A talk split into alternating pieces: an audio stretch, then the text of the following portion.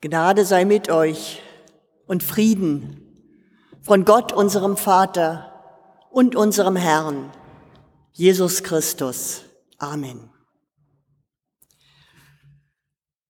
Liebe Gemeinde, vor einigen Tagen bekam ich eine Mail von guten Freunden. Keine Osterkarte, aber wie das so ist, wenn man schnell schreiben will, schreibt man eine Mail. Ich kenne die beiden vom CVJM in Berlin, wo ich ja früher gewohnt habe. Und obwohl ich schon seit einigen Jahren hier in Detmold zu Hause bin, hat sich unser Kontakt gehalten. Wie das so ist unter guten Freunden. Bis zum Ausbruch von Corona im März 2020 haben wir uns gegenseitig besucht, zu Festen und Feiern. Und zum letzten Mal waren die beiden Ende Februar 2020 in Detmold. Und wir haben abends Feuerzangenbowle gehabt und einen schönen Abend. Obwohl schon so etwas in der Luft lag und keiner so richtig wusste, wie geht es weiter? Kommt da etwas auf uns zu? Ja, wir wissen, es kam etwas auf uns zu. Und so haben wir uns über zwei Jahre lang jetzt nicht mehr gesehen. Trotz der Impfungen, die wir alle haben, hatte die Frau von unserem Freund Angst wegen Vorerkrankungen. Und es kam zu keinem persönlichen Treffen mehr. Aber wir sind und bleiben in Verbindung durch Telefonate und Mails. Und in der Mail, kurz vor Ostern, deswegen erzähle ich Ihnen das, gab es eine Betreffzeile oben. Da kann man nämlich reinschreiben, worum es geht. Und da konnte ich lesen, Lebenszeichen. Sie haben mal wieder ein Lebenszeichen von sich gesandt und berichtet, wie es ihnen ergeht. Und seit diesem Tag hat dieses Wort Lebenszeichen eine besondere Bedeutung für mich. Es hat mich innerlich angesprochen. Brauchen wir das nicht alle? Lebenszeichen, Zeichen des Lebens, gegen den Tod, gegen die Verzweiflung, gegen die Angst, die wir gerade in den vergangenen zwei Jahren immer wieder erlebt haben. Wir haben vieles schmerzlich vermisst und manches bis heute. Die Kontakte zu Menschen, die wir gerne und die unser Leben bereichert haben. Wir haben immer noch Furcht, uns gegenseitig anzustecken Wer wagt es noch, so wie früher, uns ganz einfach mal in den Arm zu nehmen, die Hand zu reichen, die Masken fallen zu lassen? Und dazu kommt, das wissen wir alle, das hören wir täglich, die nächste Katastrophe, der Krieg in der Ukraine. Ein Krieg, den wohl niemand von uns sich so hat vorstellen können. Es schien doch alles so friedlich zu sein in Europa. Seit Jahrzehnten haben wir daran geglaubt, dass eine Welt ohne Waffen wenigstens in unserer Nähe möglich ist. Wir wussten ja an anderen Stellen dieser Welt, da gibt es Krieg. Aber das war doch immer ziemlich weit weg. Frieden schaffen ohne Waffen. Das Leitwort der 60er Jahre. Und darüber hinaus und nachdem nun auch noch die Mauer gefallen war, da schien das Zusammenleben ja noch mehr gefestigt. Da wurden Verträge geschlossen, Handel ging hin und her und wir alle haben davon profitiert, ohne dass wir darüber nachgedacht haben. Und dann kam der 24. Februar, der Krieg Russlands gegen die Ukraine. Und seit diesem Tag ist ja nichts mehr so, wie es vorher gewesen ist oder wie wir glaubten, dass es so wäre. Krieg und Verfolgung, Flüchtlingsströme, auch in unser Land, in unsere Stadt Detmold. Und dann suchen wir immer wieder nach Zeichen für den Frieden und für das Leben. Am Sonntag, dem 3. April, gab es hier ein Konzert für den Frieden. Und als eine Ukrainerin sich ans Klavier gesetzt hat, gespielt hat, ich glaube, da sind uns die Tränen gekommen. Wie sehr sehnen wir uns nach Zeichen des Lebens, nach Friedenszeiten, nach einem Entspannung, nach einem Dasein ohne die Folgen des Krieges. Immer wenn ich morgens oder abends Nachrichten anstelle, dann denke ich, kann es nicht mal ein Ende nehmen? Und nun ist darüber Ostern geworden. Ostern, das Fest des Lebens. Wie geht es uns in diesem Jahr damit? In einer Zeit, in der Krankheit und Krieg herrschen, statt Eintracht und Heilung, in der sich die einen streiten über Waffenlieferungen und die anderen über Impfverpflichtungen. Das sind ja Zeiten, die uns sehr verunsichern. Gewiss, wir spüren inzwischen Zeichen des Lebens, die uns ja in den vergangenen beiden Jahren verwehrt waren. Wir dürfen wieder Gottesdienste feiern in unseren Kirchen. Wir singen miteinander, wenn auch noch mit Masken. Und wir können wieder Abendmahl feiern, auch heute in diesem Gottesdienst. Vor einem Jahr war das nur zu Hause möglich. Und jetzt dürfen wir es wieder in der Gemeinde feiern, in beiderlei Gestalt, in Brot und Wein.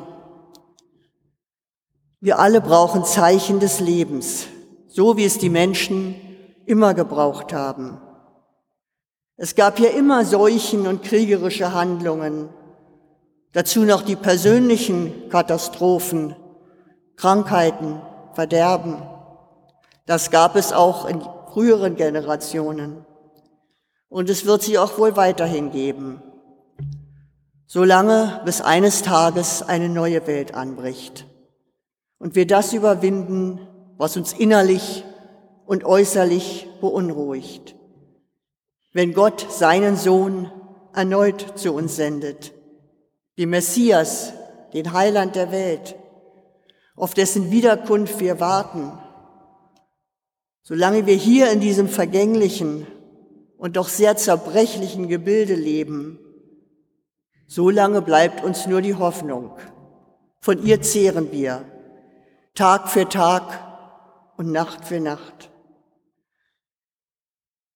Das wird uns auch deutlich in den beiden Geschichten vor Augen geführt, die wir in diesem Gottesdienst gehört haben, aus dem Alten und aus dem Neuen Testament, aus dem Buch Jona und dem Evangelium nach Lukas.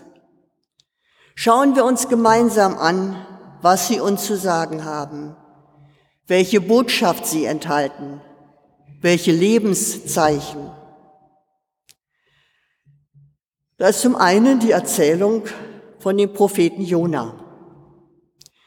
Er hatte von Gott den Auftrag erhalten, nach Ninive zu fahren und dort den Menschen zu verkündigen, dass Gott die Stadt mit all ihren Einwohnern zerstören würde, wenn sie nicht endlich umkehrten von ihren falschen Wegen.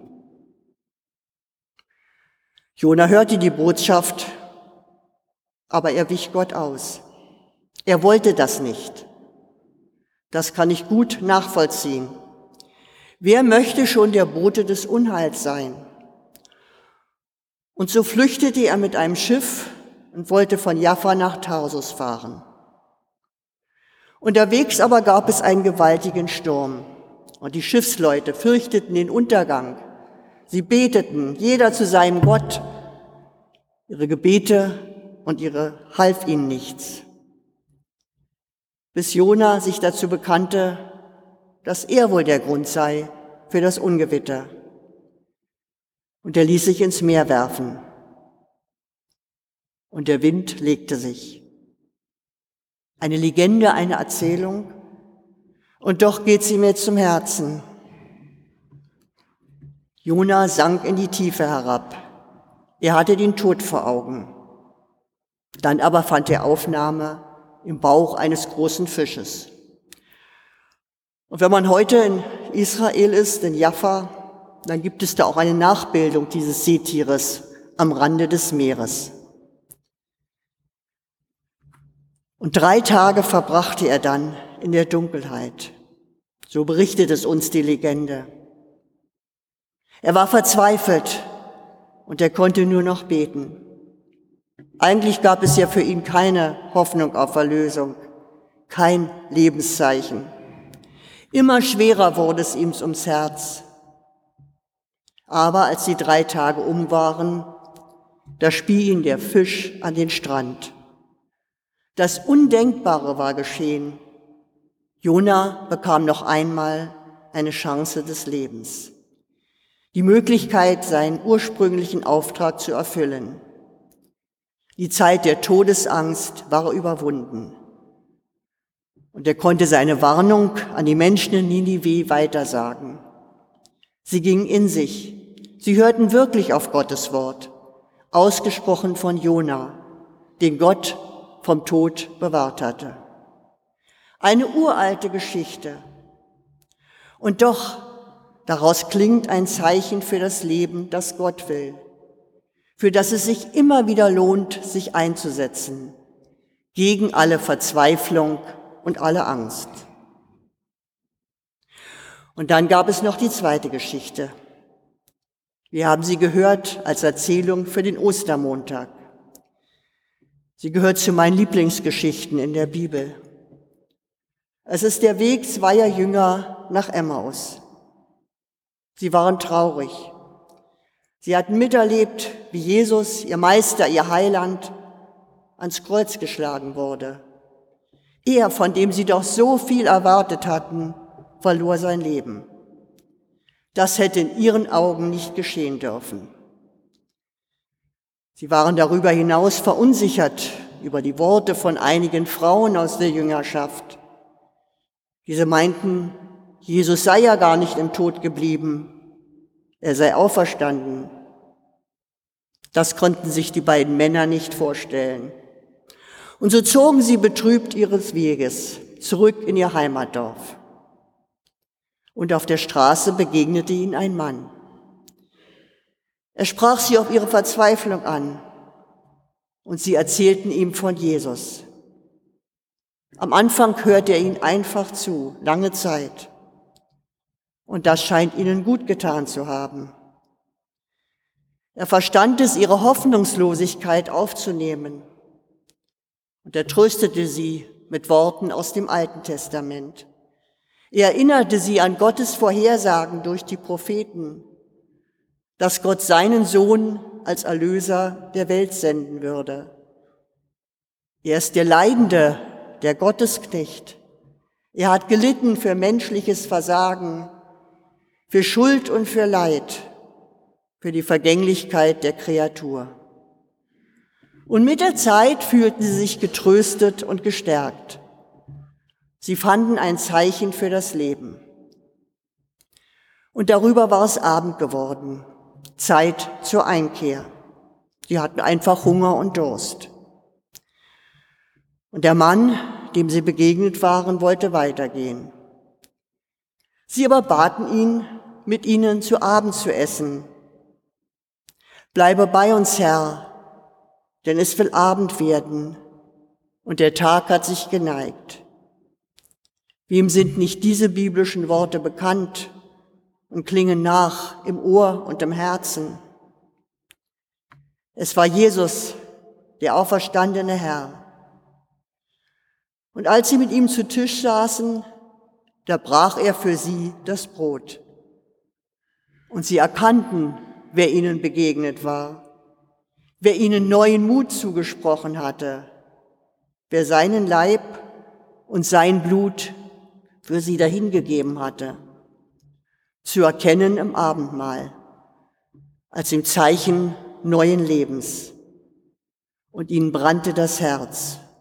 Hoffnung keimte in ihnen auf. Sie standen auf, sie standen auf im wahrsten Sinn des Wortes.